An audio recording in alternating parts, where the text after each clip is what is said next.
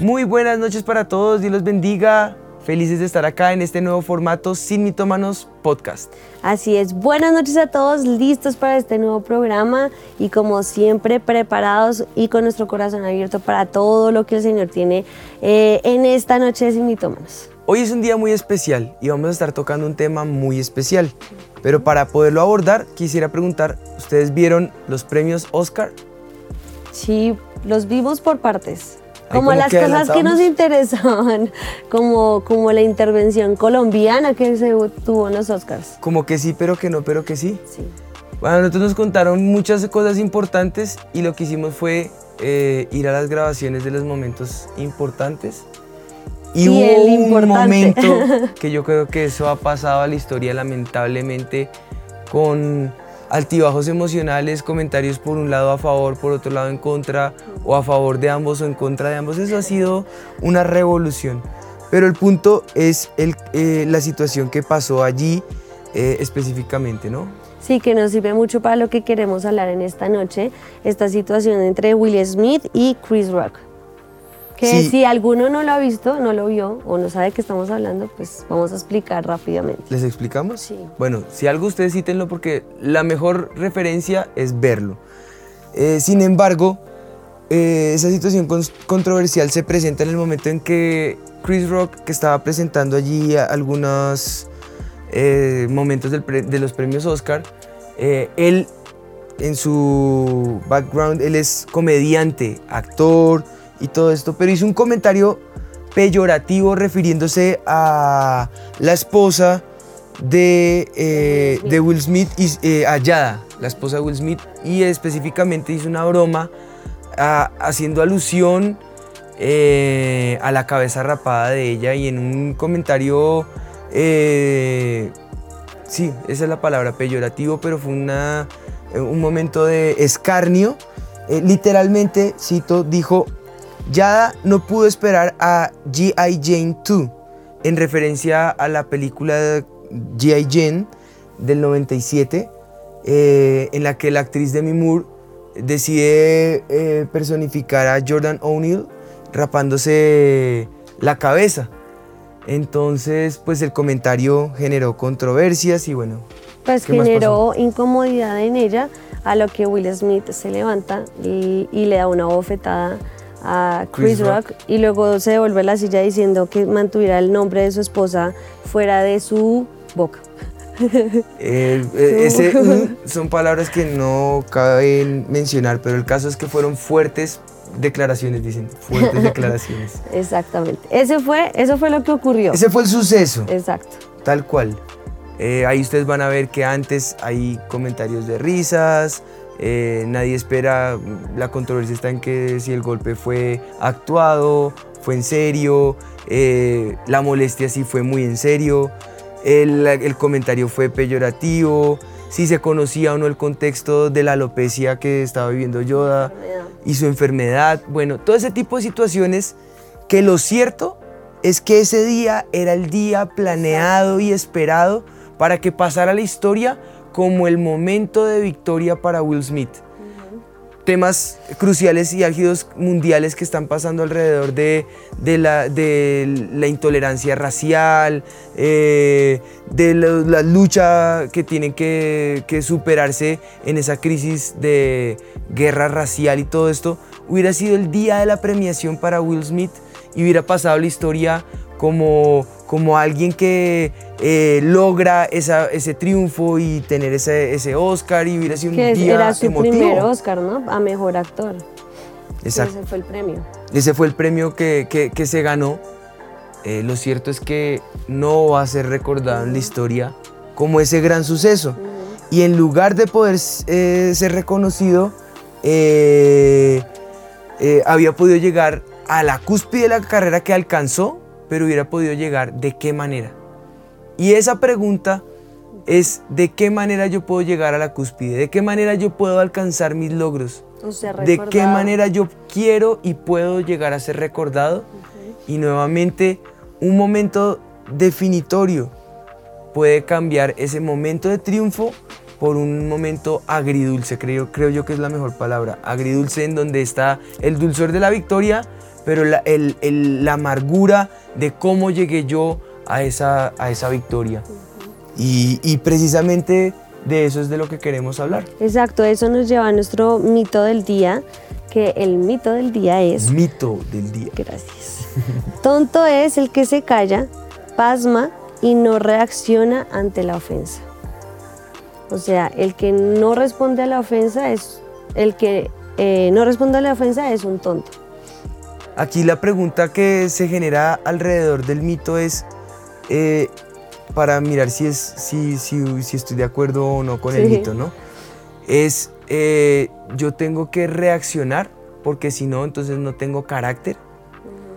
Tendría que reaccionar porque si no, entonces eh, soy débil. O como Will Smith lo dijo de, de hecho en su discurso después. Estoy defendiendo Dijo a mi que, no dijo, y dijo como que uno siempre tiene que aguantarse que la gente pase por encima tuyo y no que no digas nada. Para, pues para mantener como una apariencia. Para mantener una apariencia. Sí, no sé, lo cierto es que nuevamente es controversial. Controversial no quiere decir que tengamos la respuesta a la situación. Lo que sí podemos ver es un espejo de lo que si lo miramos en nuestra vida, en nuestro entorno, en nuestro crecer y en nuestro caminar con el Señor, hay momentos donde el Señor quiere el triunfo para nosotros y lo que nosotros hacemos con la mano lo terminamos pisoteando con los pies. Lo que el Señor tenía preparado para nosotros por un momento de locura, por un momento de, de salirnos de los cabales y por un momento de, de darle permiso y rienda suelta a nuestra carne, dañamos todo, todo lo que el Señor quiera o pueda hacer con nosotros. Exacto, yo creo que también hace parte de creer que, que llegue, además que estaba muy anunciado como que él iba a ganar el Oscar, era algo que ya todos daban por hecho y simplemente lo manchó, o sea, lo destruyó a tal punto que nos dijeron que están pensando quitárselo, Eh, o sea, definitivamente dañó su, corre- su carrera totalmente por creer que tenía la razón y tener que reaccionar en momento de, de ira, de, de, de enojo, de, eh, impulso. Reaccionar impulsivamente va a generar que nos encontremos con casos como el que le pasó a Saúl. Mm, Saúl precisamente por reaccionar alocadamente, la palabra clara lo dice y dice, locamente has hecho. Muchas veces nosotros reaccionamos de una manera en que el resultado es, oiga, qué locura, yo no esperé en el Señor, Sí. porque en lugar de aguardar en el Señor, en lugar de permitir que Él nos defienda, en, el- en lugar de respirar y usar de prudencia, nos aventuramos a la locura y le damos rienda suelta a nuestro carácter, le damos rienda suelta a nuestros pensamientos, que es el lugar donde Satanás sabe habitar y sabe ocupar el, el- el- el- terreno de tal manera que nos salimos de nuestros cabales. En la mente es donde se produce todo. Nuevamente lo repito, lo, dijimos hace unos días, hace unos programas, estuvimos hablando, la tentación vuela alrededor nuestro, pero el problema del pecado es cuando esas ideas se anidan en nuestra cabeza y ahí es donde Satanás opera, para matar, para robar, para destruir, para ganar terreno, para hacernos desviar del plan y los propósitos que Dios tiene para nuestras vidas. Y para eso, entonces, lo que queremos eh, hablar acerca de cómo poder enfrentar ese, ese, ese, esa, esa locura de lo que es reaccionar a rienda suelta con nuestro carácter, pues es precisamente el, el, el- el- el contrario, el, antónimo Sí. de lo que sería eh, apresurarnos o reaccionar alocadamente. Sí. Y el término va a ser dominio propio. Yo creo que ese es el tema álgido de la noticia, el tema central de, nuestra, de, nuestro, de nuestro podcast hoy, el dominio propio. Y yo creo que el dominio propio es, es un tema que todos tenemos que vivir en todas las etapas de nuestra vida, pero no es nada fácil. En todas las áreas. Exacto. Y etapas, porque aún eh, yo lo veo con, con Jet, que uno le dice, no toques esto. Tiene que tener el dominio propio para no tocar lo que papá y mamá le dijeron que no tocara. Aunque tenga sus dos añitos, es, es- es el entender. Empieza a eh, desarrollar. exacto, que tiene que, que en todas las etapas uno dice, Dios mío, vivimos tantas cosas diferentes a lo largo de nuestra vida, de en donde niños es no tocar algo, pero donde adolescentes es negarte a muchísimas cosas y saber que tienes que tener el dominio propio para poder conquistar nuestro carácter, porque de eso se trata el dominio propio, ¿no? Pues sí, el dominio propio, por definición, es ese control del carácter. Exacto. Control sobre uno mismo. Autocontrol. Todo eso significa dominio propio.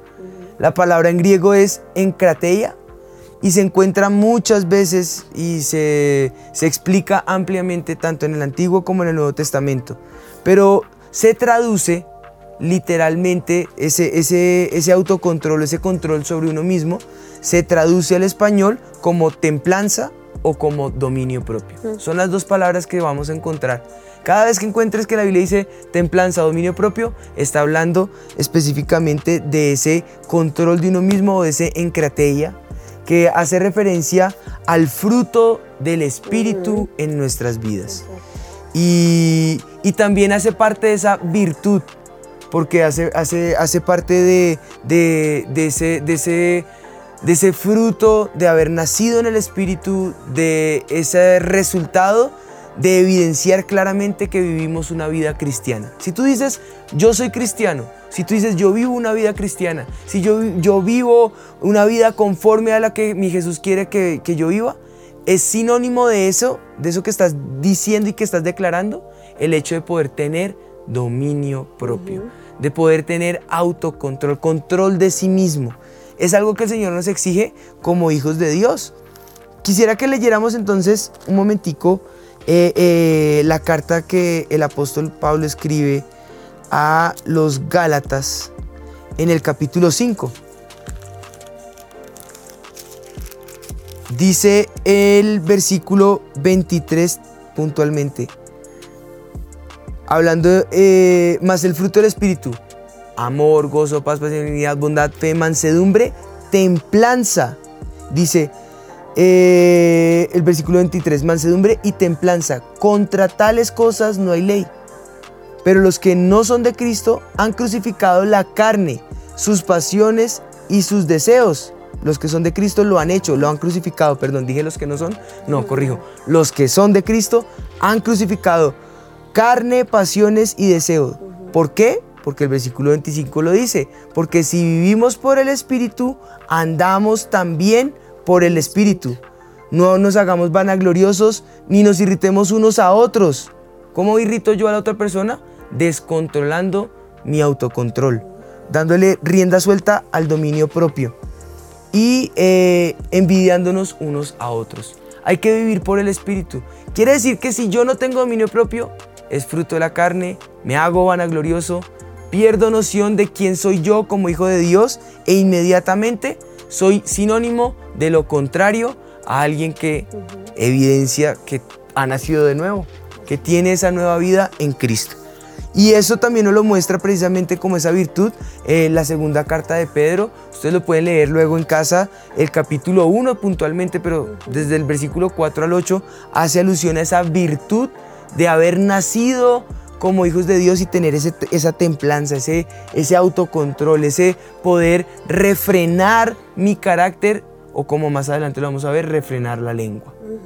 Y ahí el que tú mencionabas de primera de Pedro, yo voy a leer solo el versículo 5 al 8 que al 7 que dice, precisamente por eso esfuércense por añadir a su fe virtud, a su virtud entendimiento, al entendimiento dominio propio y al dominio propio constancia y a la constancia devoción a Dios, a la devoción a Dios afecto fraternal y al afecto fraternal amor, porque estas cualidades si abundan en ustedes los harán crecer en el conocimiento de nuestro Señor Jesucristo.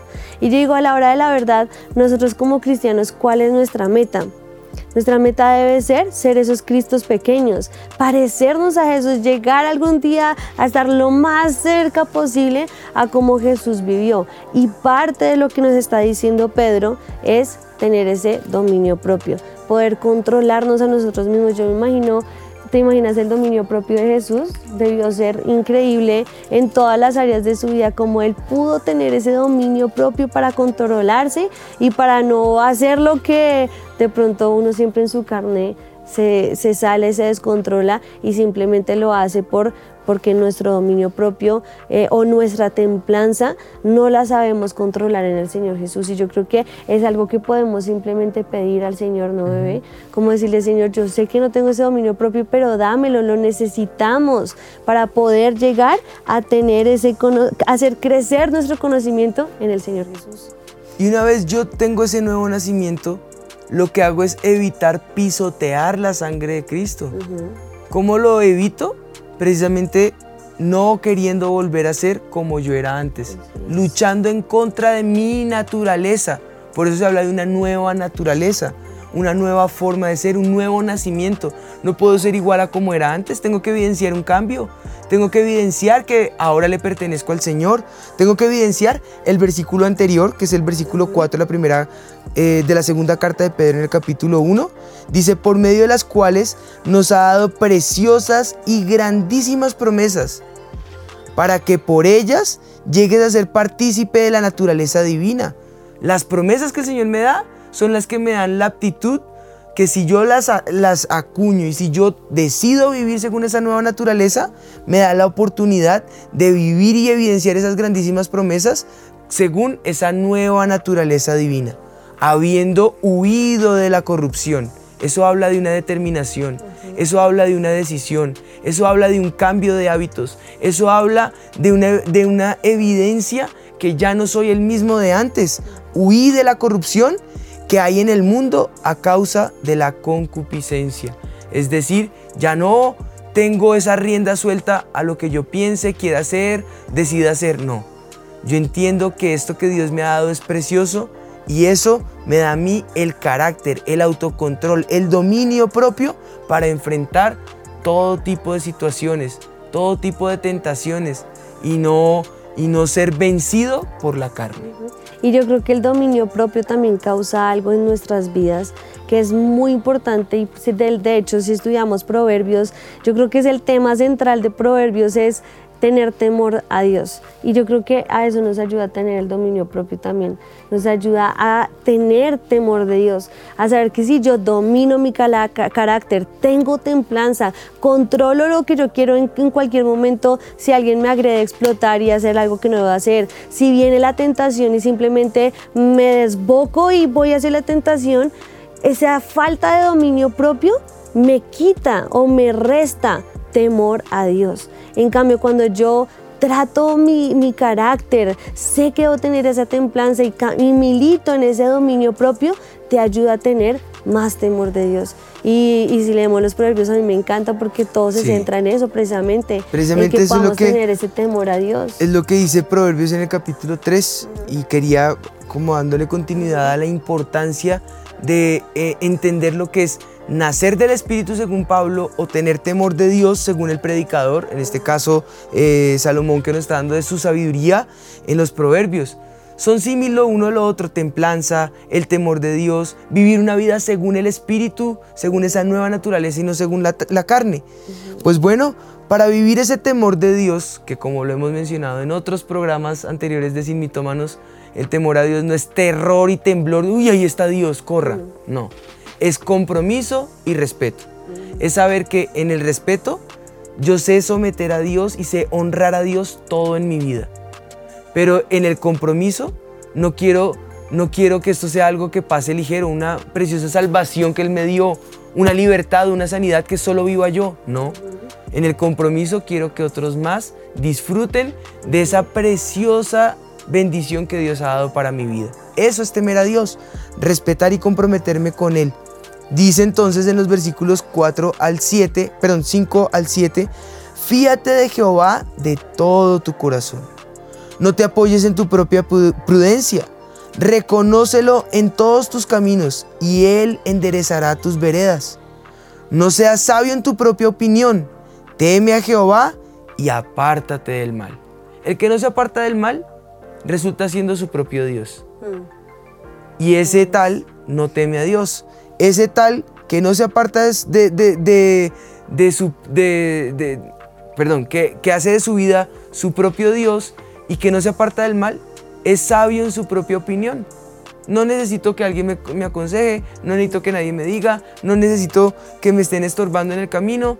Es sabio en su propia opinión, no se fía de Jehová con todo su corazón y entonces eh, siente que es autónomo, que es autosuficiente y resulta que luego se sale de los chiros, termina golpeando a otros y le toca asumir el rol de decir, eh, no es justo, no es, eh, no, no, no, no- Y excusarte, terminas excusándote cuando sabes que te equivocaste. no está bien que otros eh, pasen por encima mío Mm. y, y termina dándole tantas largas a la realidad que lo único que hace es quedar solito en vergüenza. Sí, claro, porque el dominio propio, el dominio propio yo lo veo como que nos cierra las puertas a la carne.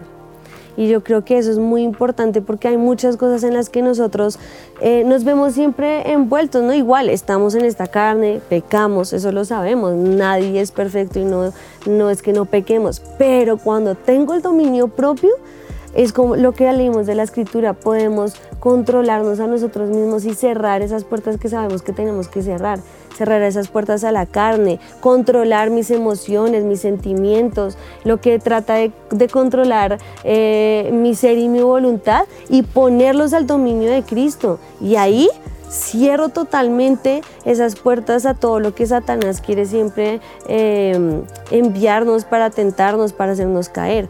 Y, y yo creo que por eso es que es tan importante militar en ese dominio propio, porque cerramos parte de lo que nos ayuda a cerrar esas puertas a la carne y a las tentaciones. Yo creo que eh, me quedé pensando precisamente en lo que mencionabas ahorita de lo que representa el dominio propio.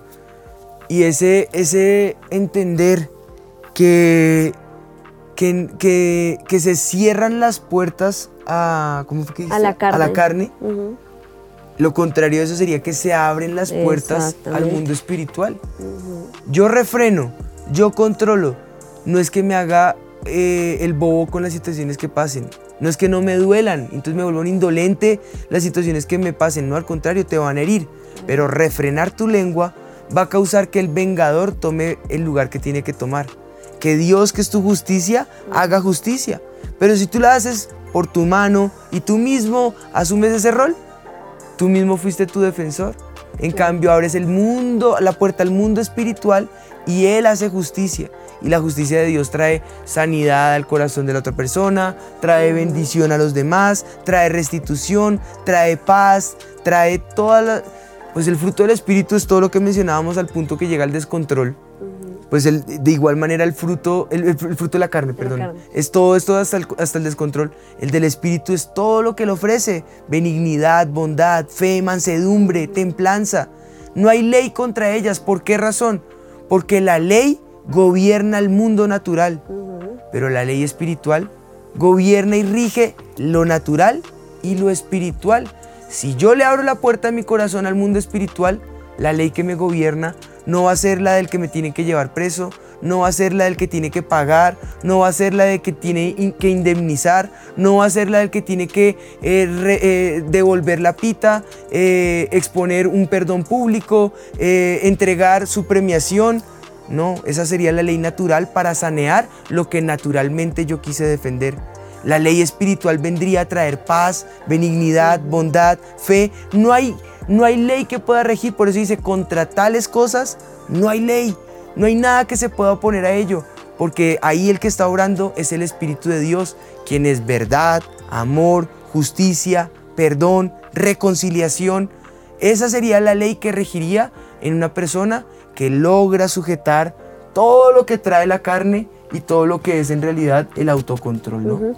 Mira que es muy importante lo que está diciendo porque qué diferente hubiera sido la historia si él se hubiera quedado callado y no hubiera, eh, no hubiera hecho nada. O donde de pronto Máximo, digo yo, si se molestó mucho con el comentario, se hubiera parado y se hubiera ido pero no actuó en, en, en venganza y en, en esa falta de dominio propio, te aseguro que hubiera sido, mejor dicho, Si antes amábamos a Will Smith por el príncipe del rap, mejor dicho, ahora hubiera que no se pasado note la que le gusta historia. el príncipe del rap. Eso decían por ahí un meme, decía que lo único bueno de, de todo esto fue que salió el niño del príncipe del rap. que es una forma de manifestar que Que precisamente... es inmaduro. Es inmadurez. Es inmadurez totalmente, es inmadurez. Pero qué diferente hubiera sido donde él no hubiera reaccionado. Te aseguro que sería un caballero y todos lo estarían halagando en este momento por, por haber pasado la ofensa, ¿no? Que eso también es uno de los versículos que dice eh, acerca del dominio propio que a mí me encanta, que dice, el necio muestra enseguida su enojo, pero el prudente pasa por alto el insulto. Proverbios 12, 16. Qué difícil, ¿no? Pasar por alto el insulto. Creo que es muy difícil, pero si lo hacemos, ahí vamos a mostrar el Proverbios muestra propio. pura sabiduría en ese autocontrol, en ese dominio propio, en esa templanza. Fíjate que el capítulo 25 y el versículo 28 lo demuestran diciendo como ciudad sin defensa y sin muralla es quien no sabe dominarse. Quedas totalmente eh, Sí, indefenso, indefenso. desprotegido, a merced de otros. Exacto. Esa es, la, esa es la realidad de lo que pasa cuando no sabes refrenar tu lengua, cuando no sabes eh, tener ese control en tu vida. Y mira, este que me encanta de Proverbios 16:32 en la nueva versión internacional lo dice muy claro, dice, más vale ser paciente que valiente, más, más vale el dominio propio que conquistar ciudades. ¿Te imaginas? Le vale más al Señor que, seas, que tengas dominio propio a que conquistes ciudades. O sea, le val- yo creo que hubiera valido muchísimo más a Will Smith que, que no hubiera ganado el premio, pero que no hubiera hecho nada al insulto. Pero ahora ganó, conquistó, conquistó lo más grande en, en lo- en la cinematografía que que, es el Oscar. mucho. ¿Cómo? Pero creo que perdió mucho. Perdió mucho más. O sea, no, conquistó supuestamente lo más grande, pero su falta de dominio propio hizo que todo se echara a perder. En, en- en el deporte se conoce como la conducta deportiva. Y esa conducta deportiva tiene mayor éxito y mayor alcance que lo que logres en, en- como atleta. Como atleta, claro. Es una mezcla Más de... vale lo que eres como persona que lo que haces como atleta. Y esa conducta deportiva es elogiadísima y, y es una sumatoria, no es que lo uno no funcione. No, pues claro, si no Claro, eres un buen atleta nadie te va a reconocer.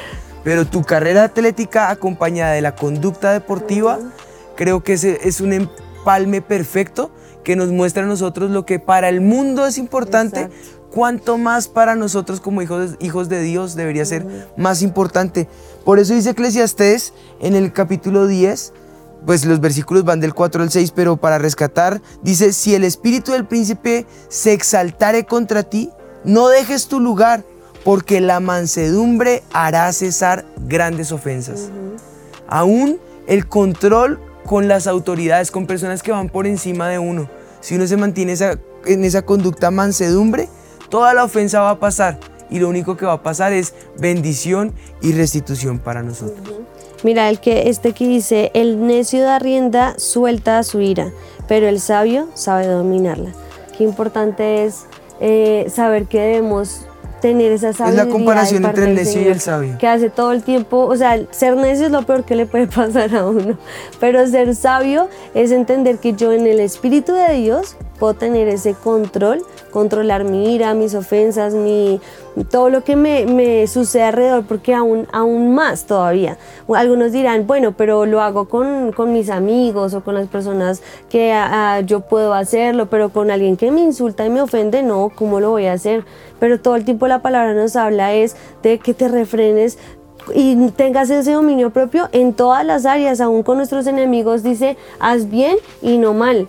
O sea, todo el tiempo el Señor nos está llamando a que seamos hijos de Dios, a que mostremos que somos esos seguidores de Jesús, ¿en qué? En nuestro dominio propio, porque, porque hay muchas veces que uno quisiera eh, reventar en muchas áreas y con muchas cosas. Explotar. Pero, pero en tener dominio propio, yo demuestro que soy ese hijo de Dios.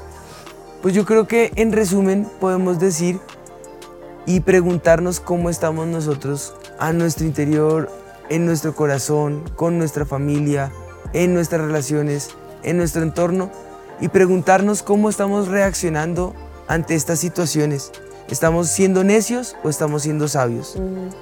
Mirad bien cómo andáis, no como necios, sino como sabios, dice el apóstol, haciendo alusión precisamente a toda esa analogía que el predicador nos muestra en, eh, en Proverbios.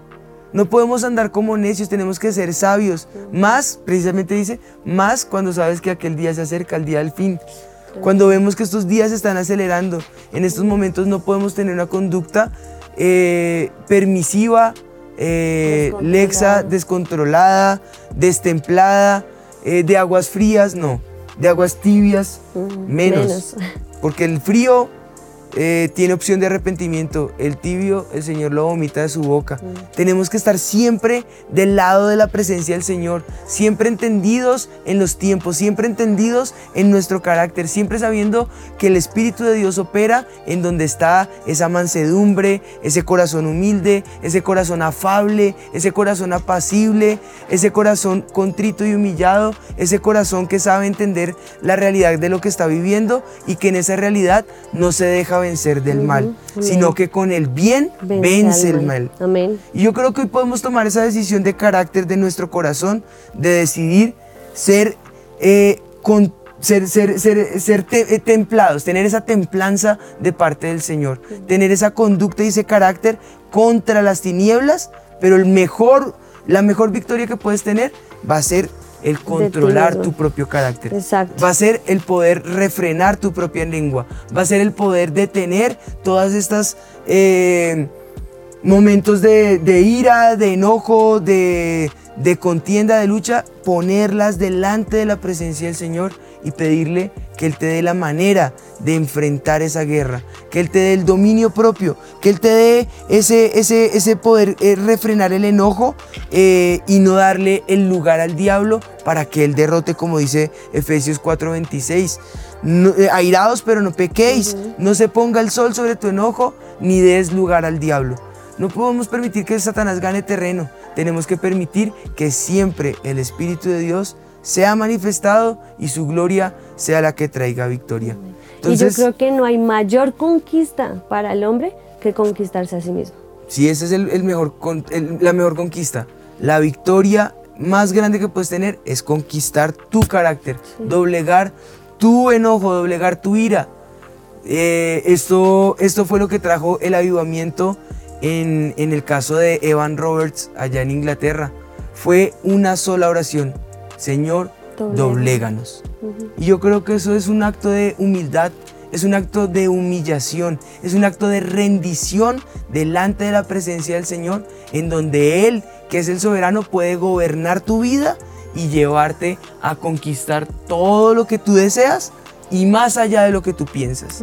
Es un momento donde nosotros podemos hacer un alto y decirle, Señor, danos ese control en nuestro carácter. Así es, Ayúdanos a ser esos verdaderos cristianos, esos verdaderos hijos e hijas de Dios. No, eh, eso es lo que iba a decir, que si no lo tenemos, pues pidámoslo. Pidámoslo porque es lo que necesitamos para nuestras vidas. Necesitamos tener ese dominio propio para que el mito quede desvirtuado. No eres tonto si te quedas callado, al contrario. Eclesiastes dice, las moscas muertas hacen heder y dar mal olor al, perfume del perfumista.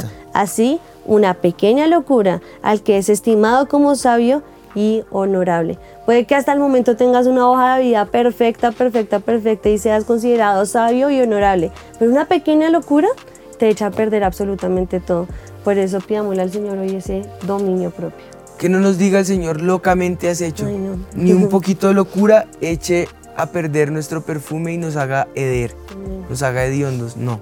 Al contrario, que no seamos necios, sino sabios. Que miremos bien cómo andamos, que corrijamos nuestra conducta y que dobleguemos nuestra vida delante de la presencia del Señor para que podamos tener esa vida plena como verdaderos hijos de Dios. Vamos a orar.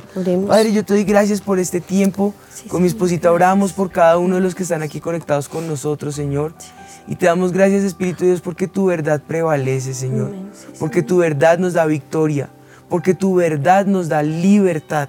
Y yo clamo, Espíritu de Dios, que esa verdad traiga paz al corazón, limpie el camino de cada uno de nosotros, que hoy delante de ti doblega su vida y rinde su carácter delante de ti, Señor. Y clamo, Espíritu de Dios, que seas tú transformando cada fase en la vida, cada etapa en la vida de las personas que están aquí con nosotros. Y seas tú trayendo de tu poder, de tu plenitud, de tu pasión, de tu amor sobre cada uno de nosotros, Padre, en el nombre de Jesús. Ayúdanos para entender lo que tú tienes para nosotros, tus planes, tus pensamientos, esos pensamientos que son de bien y no de mal, Señor. Esos pensamientos que nos llevan a la victoria, Señor. Esos pensamientos que nos ayudan a entender lo que tú has dicho de nosotros y a recordar las promesas que tú has puesto en nuestro corazón, Señor. También clamo, Espíritu de Dios, que nos dé la sabiduría para no ser más necios, Señor, para no andar sabios en nuestra propia opinión como como autosuficientes, como ególatras, como eh, personas que no temen a tu nombre y que por el contrario te han alejado, sino que podamos andar en la sabiduría de tu espíritu, viviendo en el fruto de tu espíritu, evidenciando que somos verdaderamente y realmente tus hijos, Señor. Danos ese carácter de hijos e hijas de Dios con templanza y con equilibrio, con el valor y el vigor y la virtud de lo que es ese dominio propio frente a las crisis, Señor. Te lo pedimos de todo corazón, Señor. Padre, hoy entendemos que vale mucho más más que conquistar ciudades, tener logros, victorias, más que todo lo que podamos recibir, vale mucho más controlarnos a nosotros mismos, conquistar nuestro carácter, tener ese dominio propio, Señor. Por eso y clamamos que si no lo tenemos hasta ahora, nos, nos lo dé, Señor. Que podamos formarnos en Él, que podamos tener esa templanza en nuestras vidas, Señor. Que podamos controlarnos a nosotros mismos y saber que en ti está nuestra victoria, que tú eres el que nos defiende, Señor, que tú eres el que tomas venganza tal vez de los que nos han herido, maltratado, humillado, porque que estas, estas cosas eh, son las que a veces eh, hacen que salgamos y, y tratemos de reaccionar de diferentes maneras, pero hoy queremos dejarlo delante de ti, Señor. Queremos poner todas las cargas, todas las ofensas, todas, todo lo que nos ha traído dolor a tus pies, Señor. Y te pedimos que tú tomes control de estas situaciones, pero que nosotros podamos tener ese dominio propio en ti, que podamos tener esa templanza en ti, que podamos demostrar que queremos crecer en ese conocimiento eh, de, de conocerte a ti, de ser más como tú, Señor, de cada día crecer a la estatura de lo que tú fuiste aquí en esta tierra y nos enseñaste, Señor, en el nombre nombre de Jesús. Te pedimos que podamos llegar a tener ese dominio propio en nuestras vidas y controlar nuestro carácter, Señor, en el nombre de Jesús. Gracias, te damos, Señor. Gracias porque sabemos que tu verdad prevalece y en ti podemos llegar a ser perfectos. No lo somos, pero estamos en ese camino de la perfección. Por eso queremos ser, ser imitadores tuyos, de nuestros pastores, de, de Cristo, poder ir detrás tuyo, Señor, para que podamos llegar a la medida y a la estatura de la plenitud de Cristo, Señor. Te lo pedimos con todo nuestro corazón. Gracias te damos, Señor. Amén y amén. Amén. Bueno, pues con esto el mito queda desvirtuado. Con esto nuestro corazón puede descansar en paz. Recuerden, seguimos en nuestro formato Sin Mitómanos Podcast, conectados con ustedes, siguiendo los comentarios que cada uno de ustedes tenga. Esos van a estar retroalimentados en, en otras áreas, en otros planes que hay. Y nos vemos todos los jueves a las 8 de la noche por esto que es Sin, Mitómanos. Dios te bendiga.